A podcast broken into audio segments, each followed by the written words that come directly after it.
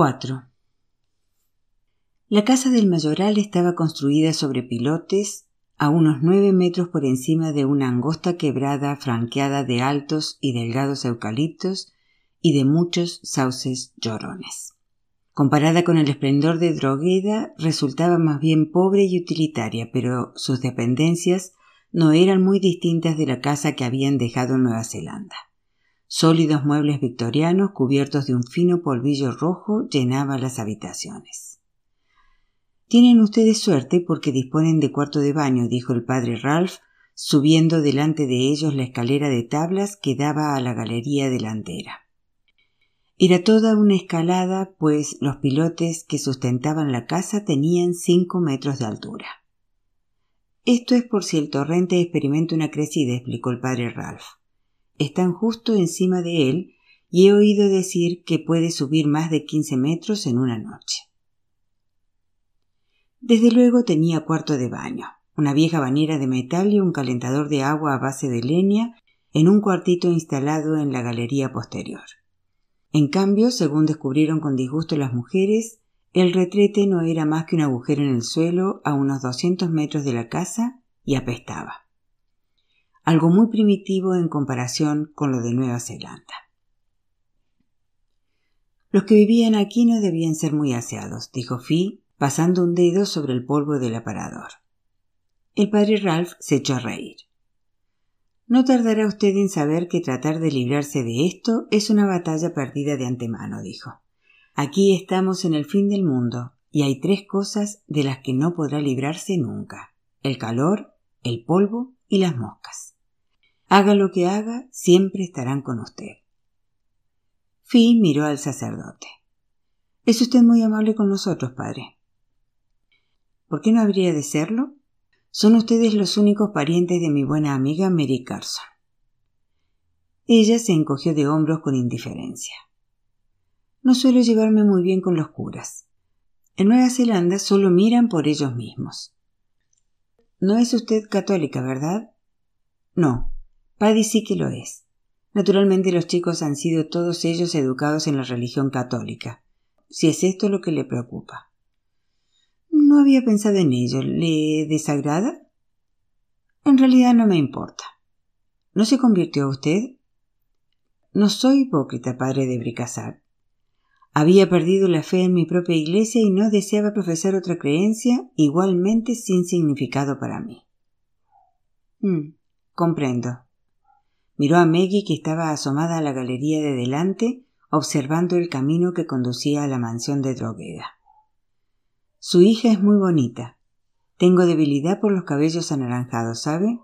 De haberlos visto, Tiziano habría corrido en busca de sus pinceles. Nunca había visto un color exactamente igual que el suyo. ¿Es su única hija? Sí, los varones abundan tanto en la familia de Paddy como en la mía. Las niñas son raras. Pobrecita, dijo vagamente él. Cuando llegaron los bultos de Sidney y la casa empezó a tomar un aspecto más familiar, con los libros, la porcelana, los objetos decorativos y los muebles de fi llenando el salón, las cosas empezaron a marchar mejor. Paddy y los chicos mayores estaban casi siempre fuera, con los dos mozos encargados por Mary Carson de enseñarle la diferencia entre la ganadería del noreste de Nueva Gales del Sur y la de Nueva Zelanda. Fi, Maggie y Stu descubrieron la diferencia entre gobernar una casa en Nueva Zelanda y vivir en la residencia del mayoral de Drogueda. Existía un tácito acuerdo según el cual no debían molestar nunca a Mary Carson, pero el ama de llaves y las doncellas estaban tan dispuestos a auxiliar a las mujeres como lo estaban los mozos a ayudar a los hombres.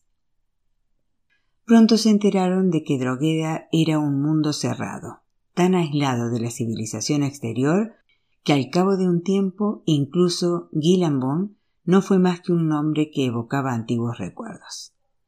Dentro de los límites de la gran hacienda había establos, una herrería, garajes, innumerables barrancones donde se guardaban desde comida hasta maquinaria, perreras, un laberinto de corrales, un gigantesco departamento para esquilar los corderos, con nada menos que veintiséis compartimientos, y detrás de él otra complicada serie de corrales.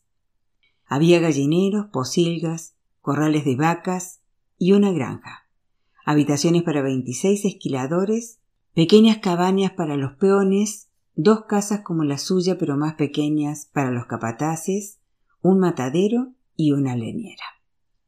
Todo se hallaba aproximadamente en el centro de un círculo de terreno desprovisto de árboles y de un diámetro de cinco kilómetros. Era el Home Paddock. Solo en el punto donde estaba la casa del mayoral se acercaban los edificios al bosque exterior. Sin embargo, había muchos árboles alrededor de los pabellones y de los corrales para hacerlos más agradables y darles la sombra necesaria. En su mayor parte pimienteros, grandes, frondosos, tensos y soñolientos. Más allá los caballos y las vacas lecheras pastaban perezosamente entre las altas hierbas del home paddock. Por la profunda quebrada de detrás de la casa del mayoral discurría una corriente superficial de agua fangosa y nadie dio crédito a la historia del padre Ralph de que podía crecer quince metros en una noche. Parecía imposible. El agua del torrente era bombeada a mano para el servicio de la cocina y del cuarto de baño, y las mujeres tardaron bastante en acostumbrarse a lavarse y a lavar los platos y la ropa con aquella agua de color pardo verdoso. Seis grandes depósitos de hierro ondulado, colocados sobre torres de madera, recogían el agua de lluvia del tejado, la cual se podía beber, pero escatimándola al máximo y no empleándola para lavar, pues nadie sabía cuándo llegarían las próximas lluvias para llenar de nuevo los depósitos. Las ovejas y las vacas bebían agua de pozos artesianos, no extraída de un fácil caudal superficial, sino casi a mil metros de profundidad. Brotaba de una tubería a punto de ebullición y se vertía en una alberca desde la que se distribuía en diminutos canales flanqueados de verdes hierbas venenosas a todas las dehesas de la propiedad. El agua sulfurosa y rica en minerales que discurría por estos canalillos no era apta para el consumo humano. Al principio las distancias les asustaron. Drogueda tenía una extensión de mil acres. Su linde más larga tenía 125 kilómetros. La casa solariega estaba a 60 kilómetros y a 27 puertas de Gillenbaum y no había ninguna otra población a menos de 160 kilómetros.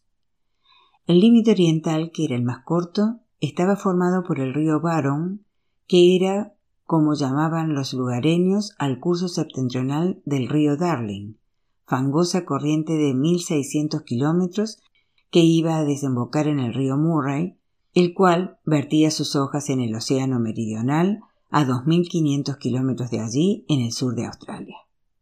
El torrente Gillan, que discurría por la quebrada junto a la casa del mayoral, desembocaba en el Barron, tres kilómetros más allá de Paddock. A Paddy y a los chicos les gustaba esto. A veces se pasaban días enteros a caballo a muchos kilómetros de la casa, acampando por la noche bajo el claro cielo, tan inmenso y lleno de estrellas que parecía formar parte del mismo Dios. La tierra parda y gris era un hervidero de vida. Manadas de miles de canguros salían de entre los árboles y saltaban las vallas. Delicioso espectáculo de gracia, libertad y número.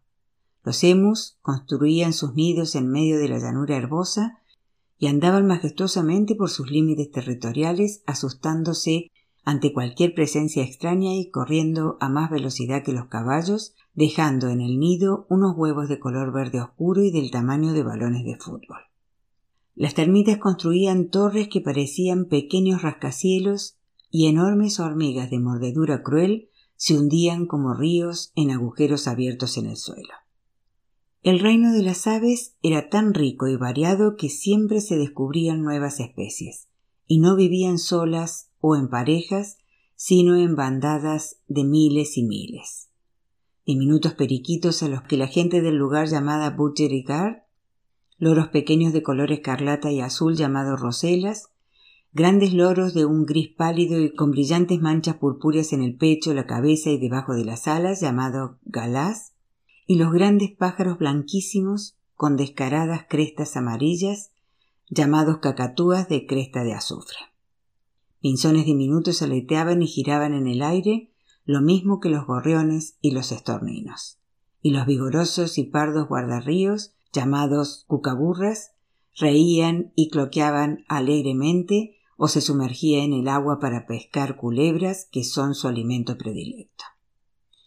Todos aquellos pájaros tenían algo de humano, no conocían el miedo y permanecían posados a centenares en los árboles mirando a su alrededor con ojos brillantes e inteligentes, chillando, parloteando, riendo, imitando todos los ruidos.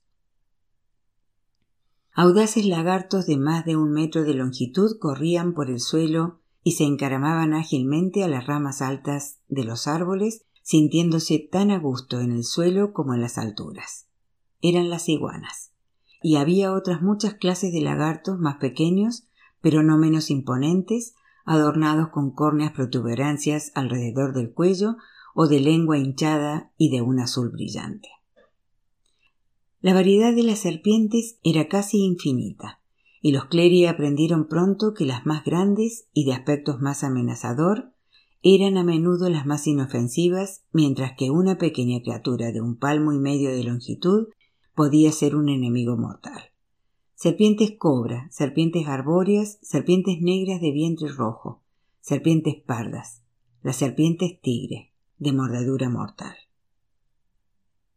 Y los insectos. Saltamontes, langostas, grillos, abejas, moscas de todas las clases y tamaños, cigarras, mosquitos, libélulas, alevilas y cuantas mariposas. Las arañas eran horribles, grandes y peludas, de largas patas, o bien engañosamente pequeñas y mortales agazapadas en el lavabo. Algunas vivían en grandes telarañas tendidas entre los árboles. Otras se mecían en tupidas hamacas de hilos finísimos prendidas en brisnas de hierba y otras se sumergían en pequeños agujeros del suelo provistos de tapas que la araña cerraba cuando había entrado. También había predadores, jabalíes que nada temían, fieros carnívoros negros y peludos del tamaño de terneros, dingos, perros indígenas salvajes que casi se arrastraban por el suelo y se confundían con la hierba, centenares de cuervos que croaban tristemente posados en los blancos esqueletos de los árboles muertos, halcones y águilas, cerniéndose inmóviles en las corrientes de aire. Las ovejas y el ganado tenían que ser protegidos de algunos de estos animales, sobre todo cuando tenían crías. Los canguros y los conejos comían la preciosa hierba, los cerdos y los perros salvajes comían ovejas, terneros y animales enfermos. Los cuervos saltaban los ojos. Los cleri tuvieron que aprender a disparar y después llevaban sus rifles cuando salían a caballo para abreviar los sufrimientos de algún animal enfermo o a veces para matar un jabalí o un dingo. Esto era vida, pensaban los chicos entusiasmados. Ninguno de ellos añoraba Nueva Zelanda. Cuando las moscas se arracimaron pegajosas en los bordes de sus párpados, en su nariz, en su boca o en sus orejas, aprendieron el truco australiano de colgar tapones de corcho en sus sombreros de ala ancha. Para evitar que los bichitos trepadores subiesen por sus piernas, se ataban correas de piel de canguro llamadas bowjans debajo de las rodillas, riéndose del extraño nombre, pero apremiados por la necesidad. Comparado con esto, Nueva Zelanda era un país tranquilo, pero esto era vida. Ligadas a las casas y sus alrededores inmediatos, las mujeres encontraban la vida mucho menos de su gusto, porque no tenían ocasión ni pretexto de montar a caballo ni el estímulo de actividades variadas y resultaba más pesado hacer las tareas que siempre realizaban las mujeres cocinar, limpiar, lavar, planchar, cuidar de los pequeños. Tenían que combatir el calor, el polvo, las moscas, los peldaños demasiado numerosos, el agua fangosa, la casi perenne ausencia de los hombres que trajesen y partiesen la leña, bombeasen el agua o mataran las aves de corral. Lo más duro de soportar era el calor y solo estaban en primavera. Aún así, el termómetro de la sombreada galería marcaba diariamente los 38 grados. Dentro de la cocina, cuando funcionaba el horno, pasaban de los 40. Sus abundantes prendas de vestir eran muy ajustadas, adecuadas para Nueva Zelanda, donde casi siempre hacía fresco dentro de la casa. Mary Carson, que se dignó visitar a su cuñada, contempló desdeñosamente el vestido de percal de Fi, de cuello alto y largo hasta los pies. Ella vestía según la nueva moda, un traje de seda de color crema que solo le llegaba a mitad de las pantorrillas, con mangas sueltas hasta el codo, sin cinturón y muy escotado. Realmente, Fiona, eres anticuada hasta el máximo, dijo mirando el salón recién pintado, las alfombras persas y los ahusados e inapreciables muebles. No tengo tiempo para cambiar, dijo Fi con sequedad impropia de su papel de anfitriona. Ahora dispondrás de más tiempo, con los hombres a menudo fuera de la casa y teniendo que hacer menos comida. Acórtate las faldas y deja de llevar enaguas y corsés o te morirás de calor cuando llegue el verano. El termómetro subirá cinco o diez grados, ¿sabes? Su mirada se detuvo en el retrato de la hermosa rubia de falda ahuecada al estilo de la emperatriz Eugenia. ¿Quién era? preguntó señalando el cuadro. Mi abuela. ¿De veras? ¿Y los muebles y las alfombras? Míos. También fueron de mi abuela. Ah, sí.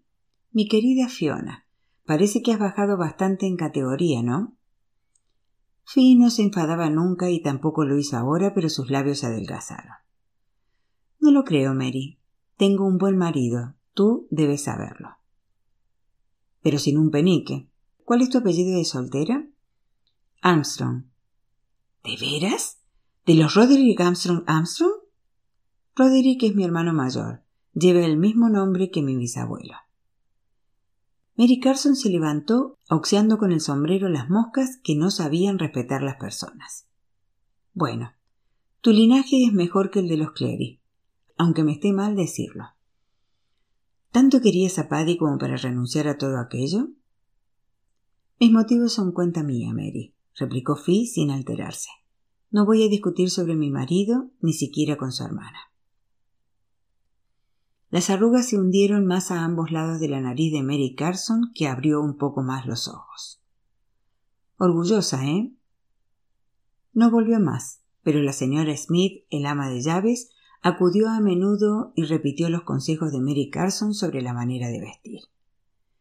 Mire, le dijo, yo tengo una máquina de coser que nunca empleo. Haré que un par de mozos la traigan aquí. Ya vendré si la necesito. Miró al pequeño Hal que se revolcaba alegremente en el suelo. Me encantan los niños, señora Clary. Cada seis semanas llegaba una carreta que traía el correo de Gillanbon. Era el único contacto con el mundo exterior.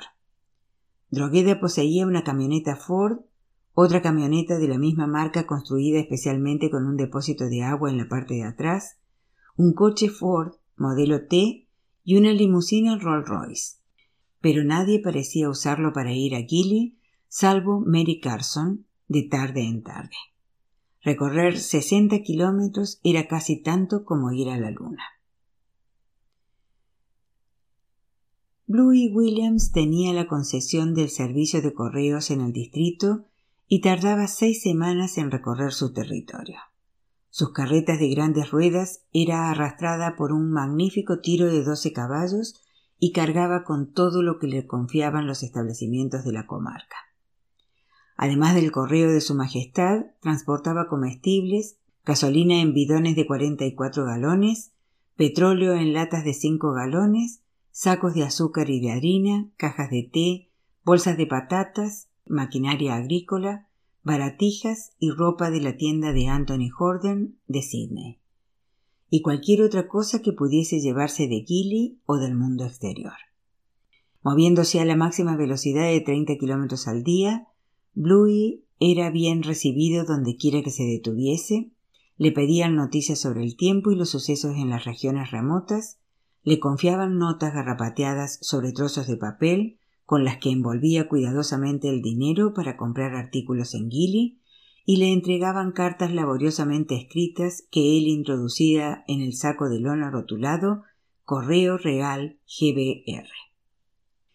Al oeste de Kili solo hacía dos paradas en la carretera, Drogueda, que era la más próxima, y Búguela, que estaba mucho más lejos. Más allá de Búguela se extendía un territorio que sólo recibía el correo una vez cada seis meses. La carreta de Bluey recorría un gran arco en zigzag, pasando por todas las estafetas del sudeste, el oeste y el noroeste, y volvía a Gili antes de partir hacia el este en un trayecto más corto, puesto que Burú quedaba solo a cien kilómetros. A veces traía personas sentadas junto a él en el pescante descubierto tapizado de cuero, visitantes o ilusionados pasajeros que iban en busca de trabajo. Otras veces las transportaban en dirección contraria. Visitantes, mozos o doncellas descontentos de su trabajo y solo muy de tarde en tarde un ama de llaves. Los amos tenían coches para ir de un lado a otro, pero los que trabajaban para los amos dependían de Bluey para su transporte y para el de sus cosas y sus cartas. Cuando llegaron las telas que había encargado Fi, éste se sentó frente a la máquina de coser que le habían prestado y empezó a confeccionar vestidos holgados de algodón ligero para ella y para Maggie, pantalones finos y monos para los hombres, blusa para Hal y cortinas para las ventanas. Era indudable que se estaba más fresco y cómodo con menos ropa interior y con vestidos menos voluminosos. La vida era solitaria para Maggie, pues Stuart era el único chico que se quedaba en casa. Jack y Hughie salían con su padre para aprender ganadería, para ser yacarús, como llamaban a los jóvenes aprendices. Stuart no acompañaba a su hermana como solía hacerlo Jack y Hughie. Vivía en un mundo propio, era un niño sosegado que prefería observar el comportamiento de una procesión de hormigas a trepar a los árboles, mientras que Maggie adoraba subirse a los árboles y pensaba que los eucaliptos australianos eran maravillosos, infinitamente variados y llenos de dificultades. Aunque en realidad no sobraba mucho tiempo para trepar a los árboles ni para observar las hormigas. Maggie y Stuart trabajaban de firme, Cortaban y transportaban la leña, cavaban hoyos para la basura, cultivaban el huerto y cuidaban de las gallinas y de los cerdos. También habían aprendido a matar serpientes y arañas, aunque seguían teniéndoles miedo. Llovía poco desde hacía varios años. El torrente llevaba poca agua, pero los depósitos estaban llenos hasta la mitad. La hierba se conservaba bastante bien, pero sin la lozanía de otros años. Y se pondrá peor, decía Mary Carson pero habían de conocer lo que era una inundación antes de experimentar una sequía total. A mediados de enero la comarca fue alcanzada por el borde meridional de los monzones del noroeste. Caprichosos en extremo, los fuertes vientos soplaban como se les antojaba. A veces, solo las zonas septentrionales del continente sufrían las copiosas lluvias de verano. Otras, estas se extendían mucho más y proporcionaban un estío húmedo a los ciudadanos de Sydney. Aquel mes de enero, negras nubes cruzaron el cielo, desgarradas en líquidos jirones por el viento, y empezó a llover. No en fuertes chaparrones, sino en un continuo y ensordecedor diluvio que no acababa nunca. Les habían advertido. Louis Williams había presentado en su carreta cargada hasta los topes y seguida de doce caballos de repuesto, pues viajaba deprisa para terminar su circuito antes de que la lluvia le impidiese seguir aprovisionando a las diversas haciendas. Viene el monzón, dijo, ligando un cigarrillo y señalando con el látigo los paquetes de provisiones extra que llevaba. El Cooper y el Barcú y la Diamantina bajaban muy llenos y el Overflow estaba a punto de desbordarse. Toda la región más apartada de Queensland tiene tres palmos de agua y los pobres infelices tienen que buscar elevaciones del terreno para poner a salvo sus ganados. De pronto cundió el pánico, aunque todos procuraron dominarlo. Paddy y los niños trabajaron como locos para trasladar los corderos de los prados bajos y alejarlos lo máximo posible del torrente y del barro. El padre Ralph se presentó montando su caballo y salió con Frank y los mejores perros hacia dos poblados prados de la orilla del Barron, mientras Paddy y los dos capataces, cada cual con un muchacho, en otras direcciones. El padre Ralph era también un excelente ganadero. Montaba una yegua castaña de pura raza que le había regalado Mary Carson y vestía unos impecables pantalones de montar, brillantes botas hasta la rodilla y una inmaculada camisa blanca con las mangas arremangadas sobre sus nervudos brazos y desabrochado el cuello, dejando ver su liso y moreno pecho. Con sus viejos pantalones grises de sarga y su camiseta de franela también gris, Frank se sentía como un pariente pobre. Montaba un caballo pío, duro de boca, resabiado y terco, y que sentía un odio feroz por los otros caballos. Los perros ladraban y saltaban excitados, gruñendo y peleándose hasta que el padre Ralph los separó con su látigo de ganadero enérgicamente manejado. Habríase dicho que aquel hombre sabía hacer de todo. Conocía el código secreto de los silbidos que dirigían el trabajo de los perros y manejaba el látigo mucho mejor que Frank, todavía novato en ese exótico arte australiano. El gran bruto azul de Queensland que conducía el grupo de perros, le había tomado un cariño sumiso al sacerdote y le seguía incondicionalmente, dando a entender que sabía que Frank era segundo en el mando. En parte, esto no le importaba a Frank. Era el único de los hijos de Paddy que no se había aficionado a la vida de droguera. Había deseado más que nada salir de Nueva Zelanda, pero no para venir a un lugar como este. Odiaba la incesante vigilancia de los prados, la tierra dura en la que tenía que dormir la mayor parte de las noches, los perros furiosos que no podían tratarse con mimos y a los que mataban si no hacían bien su trabajo. Pero la galopada bajo las nubes que se acumulaban tenía un elemento de aventura.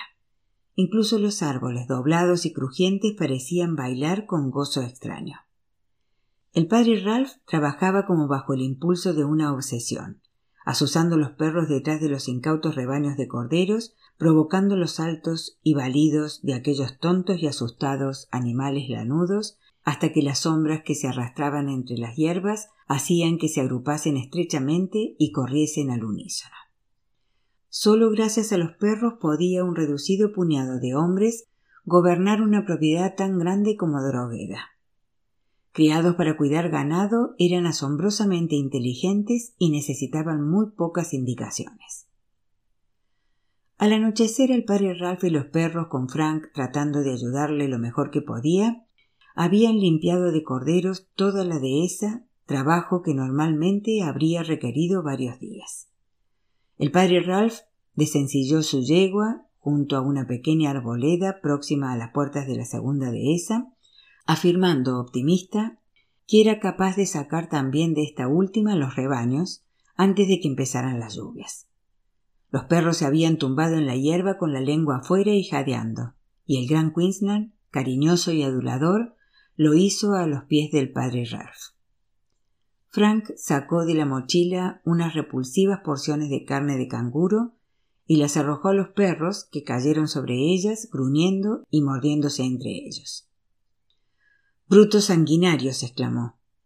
No se comportan como perros, son como chacales. Yo creo que se parecen más que los otros al primitivo modelo creado por Dios, replicó suavemente el padre Ralph. Despiertos, inteligentes, agresivos y casi salvajes. Los prefiero a los mansos perritos domésticos. Sonrió. Lo propio ocurre con los gatos. ¿Los has visto rondar alrededor de los corrales? Salvajes y crueles como panteras. Ningún ser humano puede acercarse a ellos, pero son excelentes cazadores y no necesitan que nadie vaya a proveerles de comida. Sacó un pedazo de cordero frío de la mochila, así como pan y mantequilla, y cortándose un trozo de carne, ofreció el resto a Frank. Puso el pan y la mantequilla sobre un leño entre los dos e hincó los dientes en la carne con evidente satisfacción. Apagaron la sed con agua de una bolsa de lona y después liaron sendos cigarrillos. Cerca de ellos había un árbol solitario de los llamados Wilga y el padre Ralph lo señaló con el cigarrillo. Dormiremos allí, dijo tomando su manta y la silla de montar. Frank le siguió hasta el árbol cuya especie era tenida por una de las más hermosas en aquella parte de Australia. Sus hojas eran muy tupidas, de un pálido verde amarillento y de forma casi perfectamente redondeada. El follaje llegaba tan cerca del suelo que los corderos podían alcanzarlo fácilmente, con el resultado de que los pies de los Wilga quedaban tan desnudos como postes de cera. Si empezaba a llover, estarían allí más resguardados que en cualquier otra parte, pues generalmente los otros árboles australianos eran menos frondosos que estos. No eres feliz, ¿verdad, Frank? preguntó el padre Ralph, tumbándose en el suelo, suspirando y encendiendo luego otro cigarrillo. Frank, sentado a tres palmos de él, se volvió a mirarle receloso. ¿Quién es feliz? De momento, tu padre y tus hermanos pero no tú, ni tu madre, ni tu hermana. ¿No te gusta Australia? No esta parte de ella. Quiero ir a Sydney. Tal vez allí podría hacer algo de mi persona. Sydney, ¿eh? Un pozo de inequidades, declaró el padre Ralph y sonrió. No me importa. Aquí estoy amarrado como lo estaba en Nueva Zelanda. No puedo apartarme de él. ¿De él? Frank no había querido decir esto y no diría más. Se tumbó en el suelo y contempló las hojas. ¿Cuántos años tienes, Frank? Veintidós. Ah, sí. ¿Has estado alguna vez lejos de los tuyos? No. ¿Has ido alguna vez al baile? ¿Has tenido novia? No. Frank se negaba a darle el tratamiento. Entonces no te retendrá mucho más tiempo. Me retendrá hasta que yo me muera. El padre Ralph bostezó y se dispuso a dormir. Buenas noches, dijo. Por la mañana las nubes eran aún más bajas, pero no llovió en todo el día y pudieron despejar la segunda dehesa. Una ligera elevación cruzaba Drogueda del noroeste al sudeste. Allí concentraron el ganado para que estuviesen a salvo si las aguas desbordaban las escarpas del torrente y del Barón. Empezó a llover poco antes del anochecer, mientras Frank y el cura cabalgaban al trote largo en dirección al vado del torrente, más abajo de la casa del mayoral. Tenemos que darnos prisa, gritó el padre Ralph. Espolea tu montura, muchacho, si no quieres perecer ahogado en el barro. En pocos segundos quedaron empapados, lo mismo que el calcinado suelo. La tierra fina, impermeable, quedó pronto convertida en un mar de fango, donde se atascaban y vacilaban los caballos. Mientras hubo hierba, pudieron seguir cabalgando, pero cerca del torrente, donde el suelo pisoteado estaba limpio de vegetación, tuvieron que desmontar. Los caballos, aliviados de su peso, avanzaron sin dificultad. En cambio a Frank le resultaba imposible el equilibrio. Aquello era peor que una pista de patinar. Reptando sobre las manos y pies, llegaron a lo alto de la ribera del torrente y resbalaron desde allí como proyectiles. El vado de piedra, normalmente cubierto por un palmo de agua mansa, tenía ahora más de un metro de alborotada espuma. Frank oyó reír al sacerdote. Hostigados a gritos y a golpes de los mojados sombreros, los caballos consiguieron trepar por la ribera opuesta y ponerse a salvo, pero no así Frank y el sacerdote. Cada vez que intentaban subir resbalaban de nuevo hacia atrás. El sacerdote acababa de sugerir que trepasen a un sauce cuando Paddy, advertido por la llegada de los caballos sin jinete, llegó con una cuerda y los sacó de allí. El padre Ralph, sonriendo y meneando la cabeza, rehusó la hospitalidad que le brindaba Paddy. Me esperan en la casa grande, declaró. Mary Carson oyó su llamada antes que cualquiera de los servidores, pues se dirigía a su habitación por la parte delantera de la casa pensando que era el camino más corto. No va usted a entrar así, dijo ella plantada en la galería. Entonces, tenga la bondad de darme unas toallas y mi maleta. Ella le observó tranquilamente apoyada en el balcón entreabierto mientras él se quitaba la camisa, las botas y los pantalones y trataba de limpiarse el barro lo mejor posible. Es usted el hombre más guapo que jamás he visto, Ralph de Bricassar, dijo. ¿Por qué hay tantos sacerdotes guapos? ¿Por qué son irlandeses? Es un don muy frecuente en Irlanda. O, o es porque los hombres guapos encuentran en el sacerdocio una manera de evitar las consecuencias de su belleza. Apuesto a que todas las chicas de Gilly están enamoradas de usted.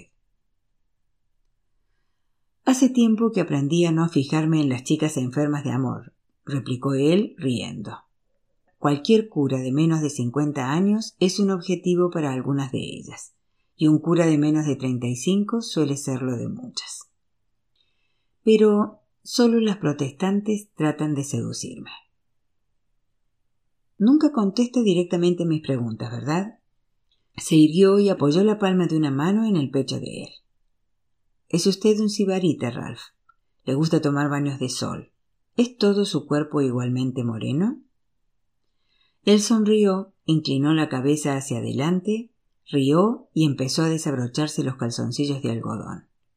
Al caer estos al suelo, los apartó de una patada y se quedó como una estatua de Praxíteles mientras ella giraba a su alrededor contemplándole sin prisa. Los dos últimos días habían aumentado la euforia del sacerdote y ahora pensó que tal vez ella era más vulnerable de lo que había imaginado, pero la conocía bien y no vio ningún peligro en preguntar. ¿Desea que le haga el amor, Mary? Ella soltó una carcajada. No se me ocurriría ponerle en tal aprieto, Ralph. ¿Necesita usted las mujeres, Ralph? Él echó desdeñosamente la cabeza hacia atrás. No. ¿Los hombres? No, son peores que las mujeres. No, no los necesito. ¿Y a usted mismo? Menos que a nadie. Mm, interesante. Acabó de abrir la ventana y volvió a meterse en el salón. Ralph, cardenal de Bricassard, se burló pero a salvo ya de su escrutadora mirada, se dejó caer en el sillón y cerró los puños. El mejor ademán para combatir la inconsecuencia del destino. El padre Ralph, desnudo, salió de la galería y se plantó en el prado levantando los brazos sobre la cabeza y cerrando los ojos. Dejó que la lluvia corriese sobre su cuerpo en tibios y curiosos riachuelos. Una sensación deliciosa sobre la piel desnuda la noche era muy oscura, pero él estaba tranquilo.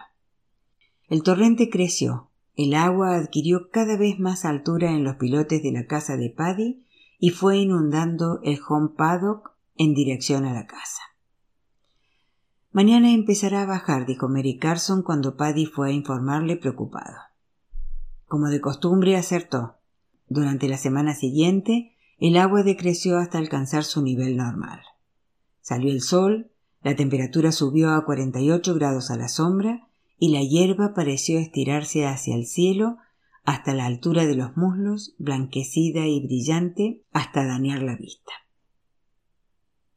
Lavados y libres de polvo, los árboles resplandecían y las bandadas de loros volvieron de los lugares a donde habían ido a protegerse de la lluvia, agitando sus irisados cuerpos entre las ramas, más locuaces que nunca. El padre Ralph había vuelto a socorrer a sus olvidados feligreses, tranquilo al saber que no le picarían los dedos. Bajo la pulcra camisa blanca sobre el corazón llevaba un cheque de mil libras. El obispo estaría encantado. Las ovejas fueron devueltas a sus pastos normales y los cleri tuvieron que acostumbrarse a dormir la siesta. Se levantaban a las cinco, hacían todo lo que había que hacer antes del mediodía y después se derrumbaban sudorosos y dormían hasta las cinco de la tarde. Esto se aplicaba tanto a las mujeres como a los hombres en los prados. Las labores que no podían hacerse temprano se realizaban después de las cinco y la cena se despachaba cuando el sol se había ocultado ya en una mesa colocada en la galería. También todas las camas habían sido trasladadas al exterior porque el calor persistía durante toda la noche. Parecía que el mercurio no había bajado de los cuarenta grados en varias semanas, ni de día ni de noche.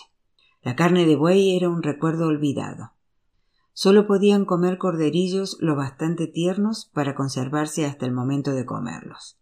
Sus paladares ansiaban desesperadamente un cambio, comer algo que no fuesen las eternas chuletas de cordero a las brasas, el estofado de cordero, los pasteles de picadillo de cordero, el cordero con salsa picante, la pata de cordero asada, el cordero cocido y la cacerola de cordero. Pero a principios de febrero la vida cambió de pronto para Maggie y Stuart. Ingresaron como internos en el convento de Gillanbone, pues no había ningún colegio más cerca. Paddy dijo que Hal podría aprender por correspondencia del colegio de los padres dominicos de Sydney cuando tuviese edad para ello, pero mientras tanto, habida cuenta de que Maggie y Stuart estaban acostumbrados a tener maestro, Mary Carson había ofrecido generosamente pagar su pensión y su enseñanza en el convento de la Santa Cruz. Además, Fee estaba demasiado ocupada para revisar las lecciones por correspondencia. En cuanto a Jack y Hughie, se había convenido tácitamente desde el principio que no seguirían estudiando. Drogueda los necesitaba en el campo y el campo era precisamente lo que ellos querían. Maggie y Stuart encontraron una extraña y pacífica existencia en la Sagrada Cruz después de Drogueda, y sobre todo del Sagrado Corazón de Guajine. El padre Ralph había indicado sutilmente a las monjas que aquella pareja de niños eran protegidos suyos y que su tía era la mujer más rica de Nueva Gales del Sur. Por esto, la timidez de Maggie dejó de ser defecto y se convirtió en virtud, y el extraño retraimiento de Stuart su costumbre de pasarse horas enteras con la mirada perdida en la lejanía le valieron el calificativo de santito. Ciertamente aquello era muy pacífico, pues había pocos internos. Los moradores del distrito, lo bastante rico para enviar a sus hijos a un internado, preferían invariablemente las de Sydney. El convento olía a barniz y a flores, y en los oscuros y altos corredores se respiraba silencio y santidad. Las voces eran apagadas, la vida transcurría detrás de un fino velo negro. Nadie les pegaba, nadie les gritaba, y además tenían al padre Ralph.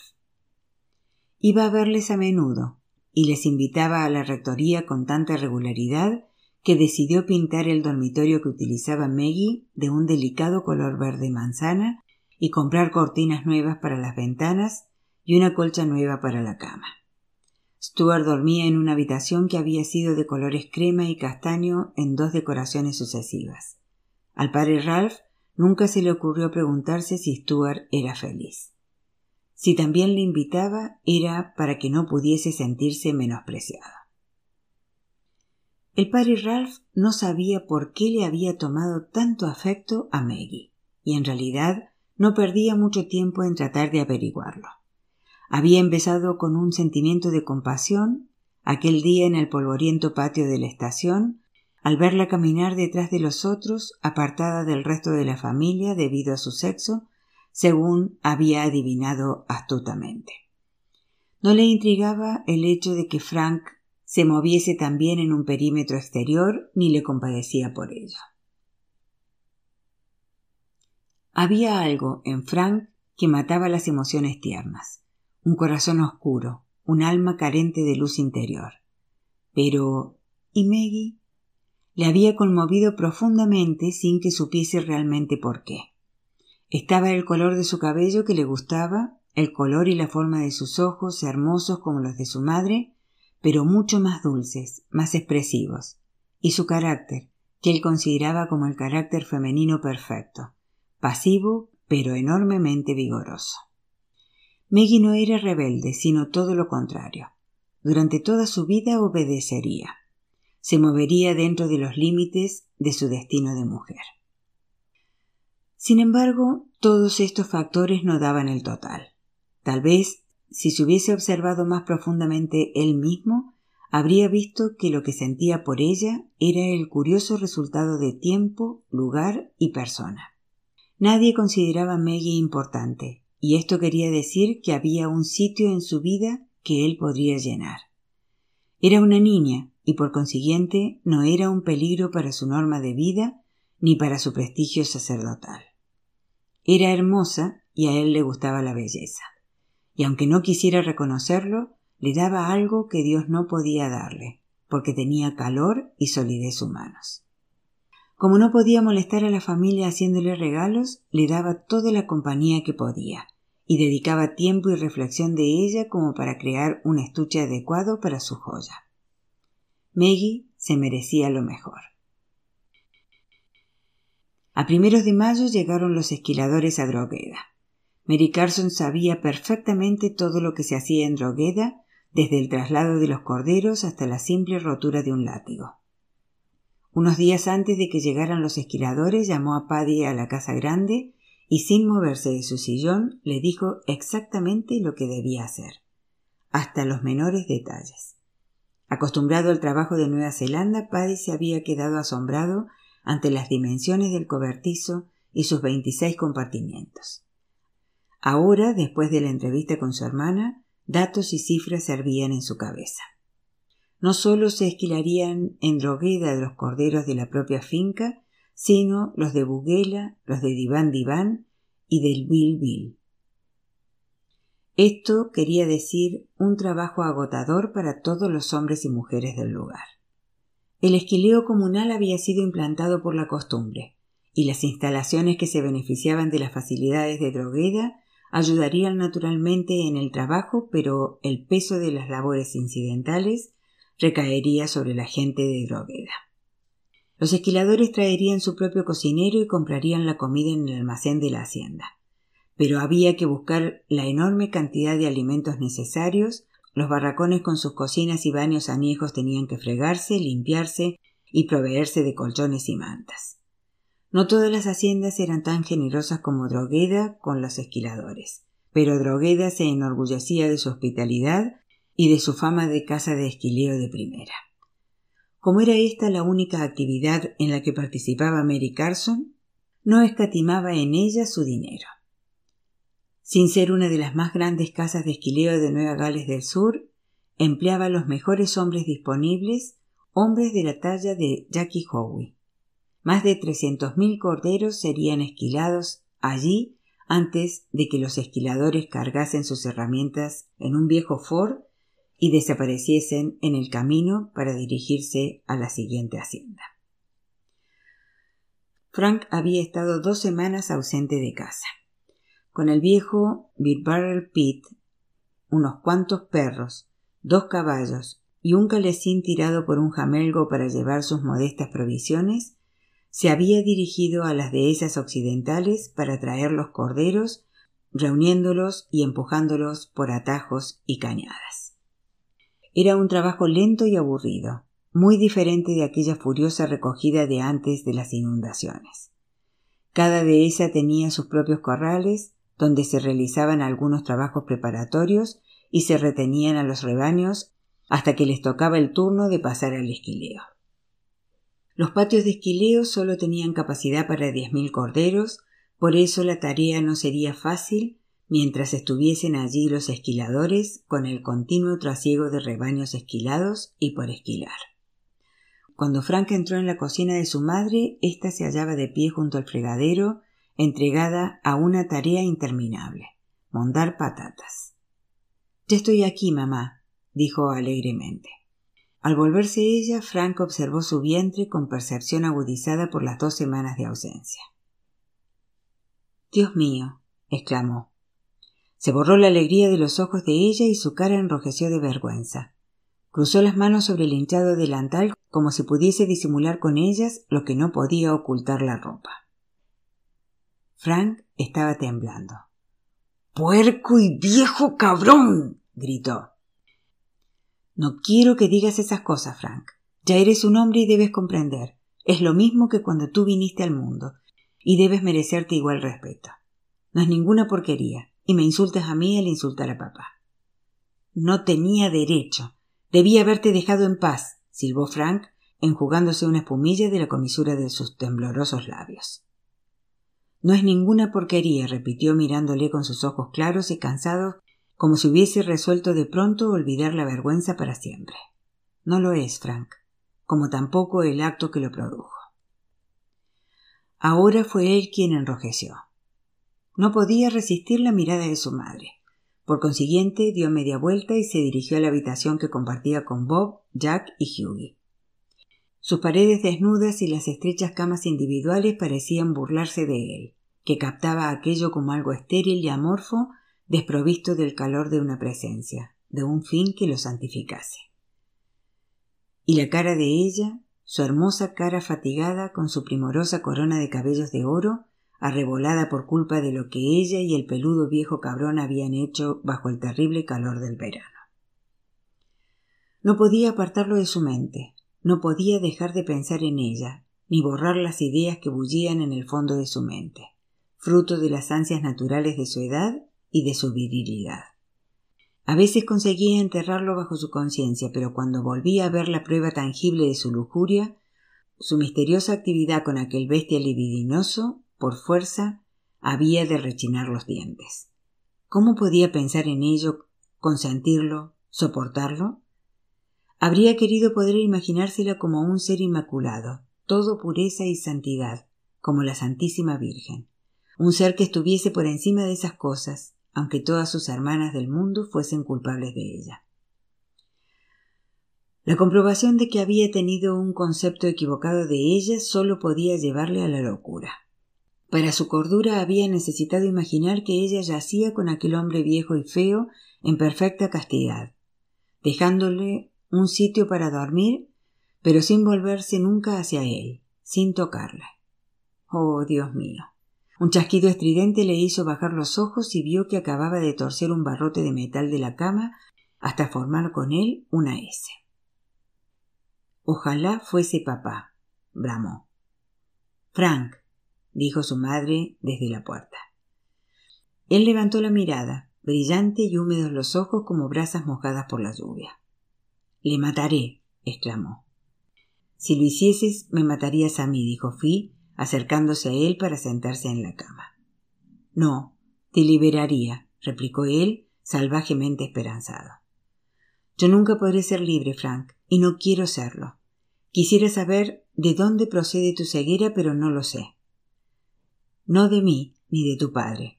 Sé que no eres feliz, pero ¿por qué nos lo haces pagar a mí y a tu papá? ¿Por qué te empeñas en hacer tan difíciles las cosas? ¿Por qué? Se contempló las manos y después le miró a él. No quisiera hablarte de esto, pero creo que debo hacerlo. Ya es hora de que busques una chica, Frank, y te cases con ella y tengas familia propia. En Drogueda hay sitio de sobra. Nunca me han preocupado los otros chicos a este respecto.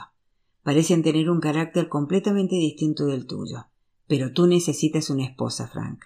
Si la tuvieses, no te quedaría tiempo para pensar en mí. Frank le había vuelto la espalda y se negaba a volverse de nuevo. Ella siguió sentada en la cama, tal vez cinco minutos, esperando que él dijese algo. Después suspiró, se levantó y salió de la habitación.